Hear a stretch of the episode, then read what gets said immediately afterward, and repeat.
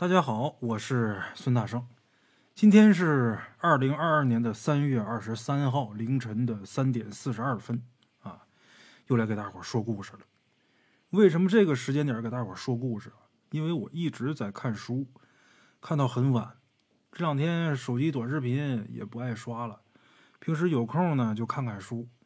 一看这个手机啊，上面这些个新闻也是够闹心的。现在全国各地，尤其是咱们东北啊，这疫情四起。庆幸的是啊，我们家这个地方呢还没有。除了疫情，再就是俄罗斯乌克兰打仗，再就是前儿这个飞机又掉下来了。哎呀，没一件是好事儿的。也懒得刷手机了，有时间呢就看看书。这一看书啊，就忘了时间了。这会儿啊，才给大伙儿录音啊。今儿啊，大圣。给大伙儿说一个短篇故事。咱们今天这故事啊，得从打咱们鬼友上中学的时候说起。哎，上中学的时候，他每个暑假呀都是寄住在他亲戚家。今儿啊，大圣就想给大伙儿讲讲他的这段经历。虽然说时隔多年啊，但是为了避免给当事人找麻烦，咱们呢还是别用具体的地名。哎，话说这地方。是位于天津老城区的一个大杂院哎，旧天津呐有个特点，就是二多庙多。另外，因为有很多的租界地，所以呢教堂也很多，天主教堂、基督教堂都有。现在保留下来的呢也不少，但是安庙公观留存至今的不过十之一二。仅从地名上还能找到一些踪迹，像什么达摩庵呐、如意庵呐、慈惠寺啊。挂甲寺啊、韦陀庙之类的，那多的简直数不过来。哎，咱们国有他住的那个大院啊，叫白家大院。以前呢，就曾经供过韦陀。可能有人知道啊，天津有条胡同呢，叫韦陀庙。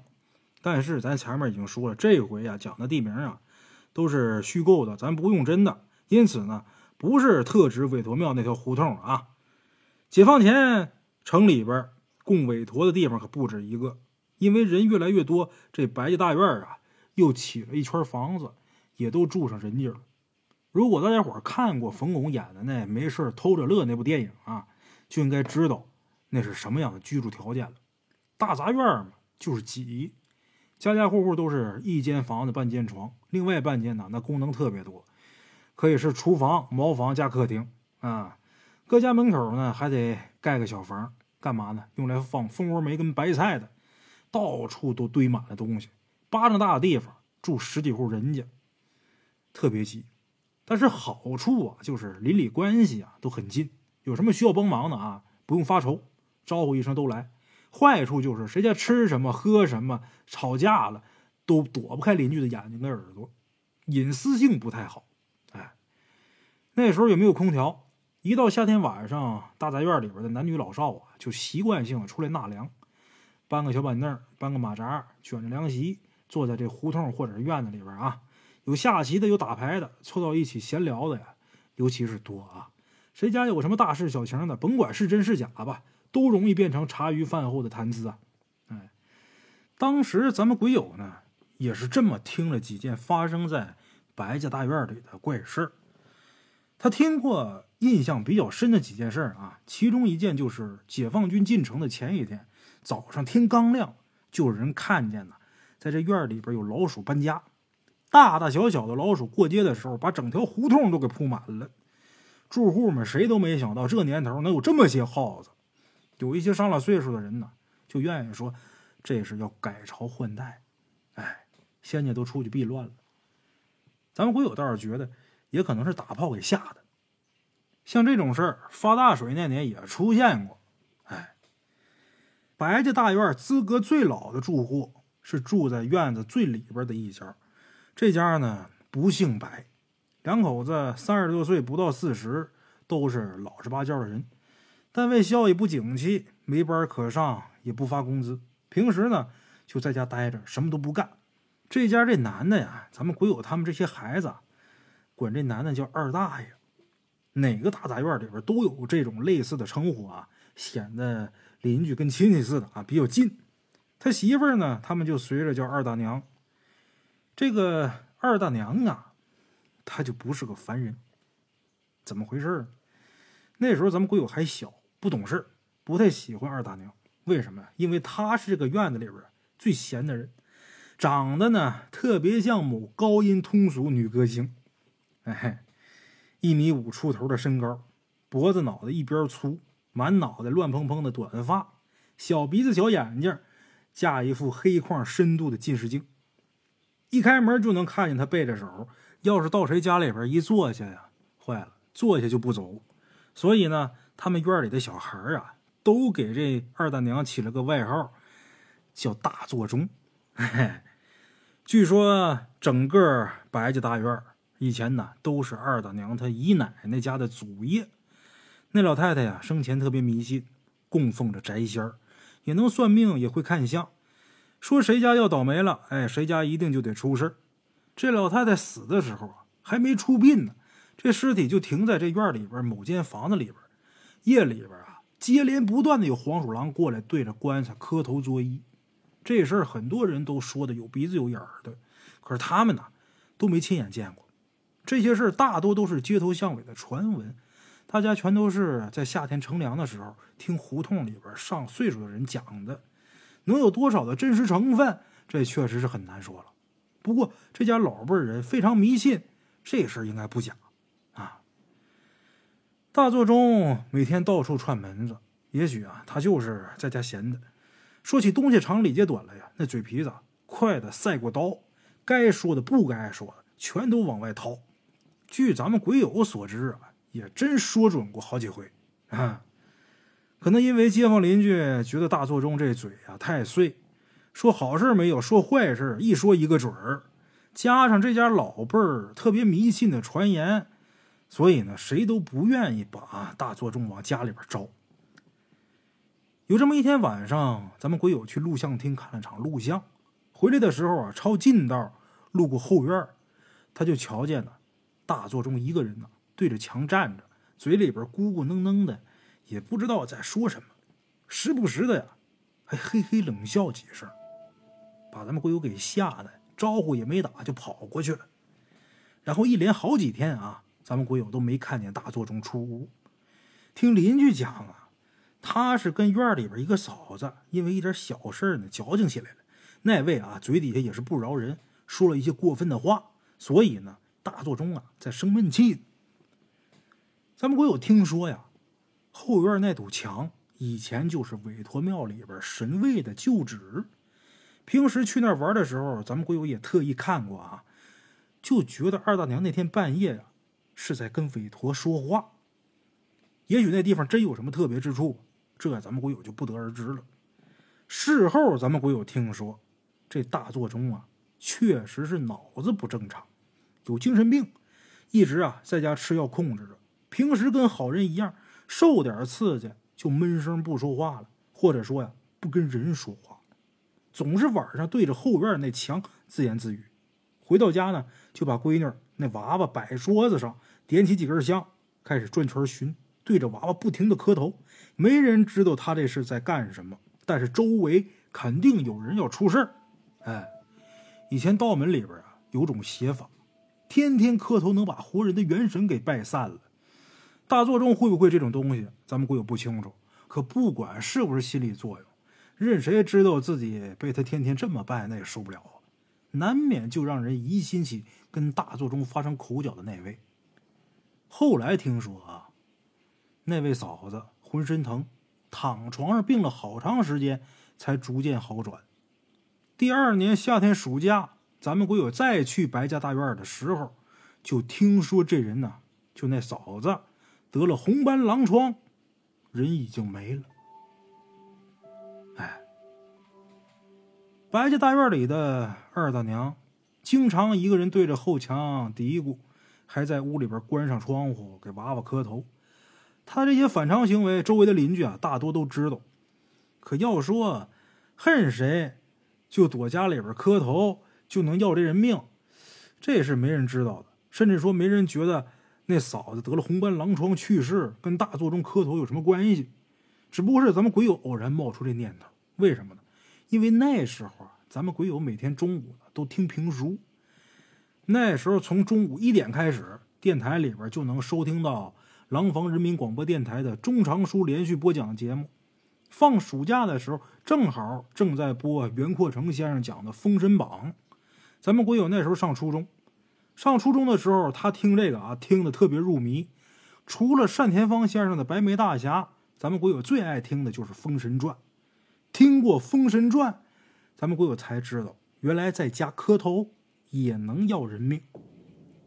咱们国友听《封神传》里边提到一个特别厉害的老道，这老道啊叫陆压。也叫陆压道人，这个人呢是个没来历的散仙。他呀有一个斩仙葫芦，能从中射出一线毫光，里边有一物，长约七寸，有眉有目。不管照到什么神仙鬼怪的身上，只要陆压一念，请宝贝转身，哎，但见那白光一转，对方就已经身首异处了。这陆压道人呢，除了这个，还有个法术。这法术后来传给姜子牙了。这法术就叫钉头七剑，哎，在寨子里边扎个草人把敌营的主将的姓名和生辰八字写到上面，草人头上脚上各点一盏灯，每天做法，早中晚各拜一次，一连拜二十几天，就能把那人的三魂七魄给拜散了。然后再拿箭射这草人，本主就会流血。哎，有这么个法术。咱们国友对那个斩仙葫芦啊，已经向往已久了，很想知道葫芦里边有没有木的这东西，它到底是什么。所以每次听到陆压出场的时候，咱们鬼友啊就听得格外的认真。有一回听到钉头七剑这段书的时候，咱们鬼友冷不丁想起他们院里边大座钟这事儿。一想到这事儿，三伏天，竟然突然间有一种脊背发凉的感觉。至于五行道术里边也有这种写法的记载。但是这事咱们鬼友好多年之后才知道，此外啊，民间还有一种说法，普通人经不住拜，被拜多了呀，肯定是要折寿的。但是这都是没有根据的事儿，谁都没有办法证明邻居那嫂子的死跟二大娘有关系，也许仅仅就是巧合而已。毕竟啊，人命关天，咱们鬼友从来没有跟别人提起过，现在说出来啊，也只当是个故事哎。往下呢，咱们就说说第二年咱们鬼友在白家大院过暑假的遭遇。如今这事儿他想起来还觉着后怕。那年夏天呢，白天大人们都去上班了，院里呢就剩下一些老头和老太太，中午呢都在屋里边睡午觉。咱们鬼友到后院树底下去拿粘杆粘知了。外院呢有小姐俩，大娟子跟小娟子，一个上初中，一个上小学。因为后院有树荫哎，他俩呢就搬着小板凳坐那儿写作业。像寒暑假作业之类的，咱们鬼友从来没写过。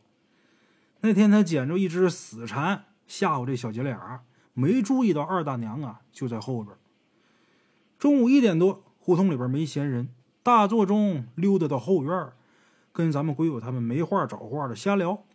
一会儿说，伸进院墙里边这树是怎么怎么回事一会儿又说呀，这道墙以前是间屋子，就是白家大院以前的那个样子啊。然后呢，就给咱们鬼友他们讲大作中他小的时候在这个院子里边的事儿。说的是他姨奶奶还是姨姥姥，咱们鬼友记不住了。反正就是以前那特别迷信的那老太太啊。说这老太太是怎么死的？大作中说，白家大院以前呢是由韦陀庙改建而成的，当时这座庙特别灵验。香火很旺，所以老辈儿呢都比较信道，年年奔道场，每回呢都有好多人来听道。那个不知道是姨奶奶还是姨姥姥的那老太太，以前呐最疼大座钟，觉得他呀是宅仙托生，经常换着样的给他买好吃的。那时候谁要敢说这孩子一个字不好，那老太太就肯定找上门去把人家锅给砸了。哎，脾气也是不好。以前有的人家不养猫。那是怕伤了屋里边的老鼠，谁家要是有黄鼠狼、刺猬、耗子之类的啊，都被看成宅仙不但不驱赶，逢年过节呀，还得在墙角或者这房梁上摆点点心上供。大作中这活动范围呀，不超过一两条胡同。国家大事呢，他一概不知。但是要说起迷信这些事儿啊，说的是头头是道。当时咱们鬼友他们呢，还听得很上瘾的，特别想知道他是哪路仙家投的胎，哈哈。在后院听大座中讲这些事儿，根本不觉得可怕。咱们鬼友也没太认真。晚上，大娟子让他奶奶给揍了一顿。咱们鬼友问大娟子为什么？原来呀，大娟子回去之后啊，把听来的事儿啊跟他奶奶说了。他奶奶说，那老太太解放前就死了，大作中根本就没见过那老太太的面他怎么可能每天带她到处玩，还给她买吃的呢？听完这些话以后，咱们鬼友做了一宿的噩梦。这事儿啊挺可怕的。这事儿有两种可能，一种可能就是那老太太闹鬼儿，显了魂来看大作中；还有一种可能就是大作中妄想。当时啊，咱们鬼友根本就没有什么妄想症之类的概念，那会儿听都没听说过这个词儿啊。搁现在啊，让咱们鬼友说，他还是不敢断言，因为这件事不算完，还有后话。哎。记得在后院粘知了的时候，大作中告诉咱们鬼友还有大娟子、小娟子这仨孩子说，这地方以前是韦陀庙，而老树的年代要比韦陀庙早得多，那肯定更早于白家大院啊。那棵老树啊，那树里边就住着仙家。咱们鬼友理解这仙家应该是那种有灵性的动物，究竟是什么，大作中也没说啊。庙里的人呢，想把这些东西给赶走。结果啊，引起了一场大火，把韦陀庙给烧没了。后来呀，才起了宅子，也就是白家大院。解放以后，逐渐变成了有很多居民的大杂院。在咱们鬼友印象当中啊，周围很多上岁数的人对这院子的情况啊，知道的都不如大作中清楚。听了大娟子他奶奶的话，咱们鬼友觉得应该是那老太太的鬼魂告诉他的。反正把咱们鬼友，包括大娟子、小娟子他们给吓得不轻。以为大座中就是韦陀庙那老树里边住了很多年的东西，最后托生成人了。哎，现如今咱们鬼友也不认为这完全是大座中脑子有问题。至于原因，说到最后啊，大伙可能也就明白了。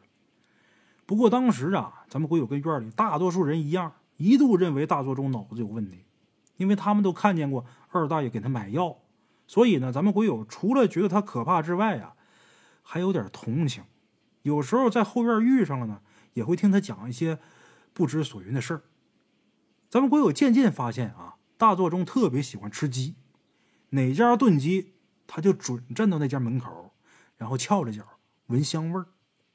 那都是街里街坊的，谁好意思不问一句“二大娘吃了吗？”只要一接上话，他就往人家屋里边走，非把这鸡蹭到嘴里边不可。每次啊，都把这鸡骨头啃得干干净净啊。除了蹭别人家的呢，也经常让他自己丈夫让二大爷到市场上去买最便宜的鸡架子给他吃。另外啊，谁家要是丢了东西，他多半啊也都能帮忙找着。哎，那片平房在二十世纪九十年代中期呀就全都拆了，所以呢，咱们鬼友只在那儿过了三个暑假。最后一个暑假，他见到一件不可思议的事儿。二大爷。是东北人，当时啊带着孩子回老家探亲去了，家里边就剩下大作中一个人。那天呢，咱们鬼友在院子门口看见大作中哼着曲儿从外边回来，手里边大包小裹的买了不少东西，都是新衣服啊、新鞋呀的。哎，住过大杂院的可能都了解，胡同里边闲人太多了，尤其是那些家庭妇女，每天嗑着瓜子盯着出来进去的这些人。谁买了什么菜都逃不过他们的眼睛。虽然大多数啊都是热心肠，但是也有那些个气人有笑人无的。不如他呢，他笑话你；你超过他了呢，又招他恨。话说那天这些妇女们呐，看见大作中买了新衣裳，都觉得很奇怪和异常气愤。为什么呀？大作中他们家啊经济条件不好，平时啊都是省吃俭用的，每年春节至多。给他们家孩子添一身新衣裳，两口子多少年来就穿旧衣服，连一双不露窟窿的袜子都没有。这些妇女们呢，也是羡慕嫉妒恨啊！大伙儿跟这大作中打听，哟，买新衣服了，哟，还有新鞋，好家伙，你这是发财了，还是不打算过了呀？大作中当时啊，挺高兴啊，他说呀。老太太过两天就来接他了，他要走了。哎呦，院里的人一听他这么说，也没敢问的太多。主要大伙都知道啊，这大作中脑子有毛病，万一要是说了犯忌讳的话，把他给惹着了，那还不知道他能干出什么事儿来呢。谁也担不起那份责任呢。闲人们呢，更愿意隔岸观火，在一边说笑话、看笑话。至于大作中说他们家老太太这鬼魂告诉他过两天他就要走了，那时候没一个人相信。走了，怎么走？是死了还是直接飞天上去？没人信。嗯，那天晚上啊，跟往常一样，大家伙呢都坐到胡同里边乘凉吃晚饭。大作中自己在家吃捞面，按老例儿啊，出门前都要吃面条，图个顺顺利利。大作中换上新衣裳新鞋，但是没出门。回到屋里边，把门反锁了，窗帘啊都拉得严严实实，屋里边就再也没有动静了。邻居里有上岁数、心眼好的，怕他犯了病要出事儿，过去敲门问一声。夏天啊，晚上特别闷热。哪有人自己把自己关在门窗紧闭的屋里头呀？还黑着灯，不憋死也得中暑啊！可院子里的街坊们呢，大多不愿意找麻烦，担心大作中犯病的时候啊不好对付啊。十点过去以后，大家伙就陆陆续续的睡觉了。到了十二点前后，大娟子的奶奶不放心，过来敲了半天的门，可那屋里边黑灯瞎火的。一点动静都没有。那时候院子里的人呢，都揪着个心，觉得没准啊，是大作中受了什么刺激，一时想不开，是不是自己在屋里边上吊了？也顾不上叫民警，赶紧把门撞开，进去拉开灯一看，这屋里边啊，收拾的整整齐齐，床上的被子都是叠着的，但是根本就没个人影新衣服、新鞋也没了，桌上摆着一张大照片。就是那种死人放的黑白照片那种遗像，那遗像上就是大作中。不知道什么时候他自己拍的，自己把自己给供上了。当时大娟子的奶奶呀，也跟着进屋了，吓得差点没瘫了。有胆儿大的看后窗户没关，到后院看大作中穿着新衣服新鞋倒在韦陀庙旧墙底下不省人事了。把人弄回来，看这人还有气儿。大作中醒来之后啊，打那以后啊，再也没犯过精神病。这人呐，变得特别木讷，特别呆板，眼睛里那挺贼挺邪的光也不见了，也再也没说过那些个不知所云的话了，跟之前完全就不像一个人了。问他怎么回事他也说不知道，就好像这人身上的魂啊少了一部分似的。很快啊，那片平房就开始拆迁改造，白家大院以前的老树和韦陀庙的旧墙全没了。那片平房大杂院现如今呢都变成了高楼，很少有回迁的住户。以前的邻居们全搬走了，很少有机会再碰见。两千年春节，咱们鬼友去亲戚家拜年，听说大作中两口子用拆迁款又借了些钱买了套房。搬到了外环线附近，可是没住两年呢，那边又拆迁，只能是第二次搬家。从此以后呢，就再没消息了，也不知道后来啊到底怎么样了。啊，好了啊，这位，这就是咱们今天的这个故事啊。这期故事后边还有后续，大家伙如果喜欢这故事的话，在下边给大圣评论留言啊。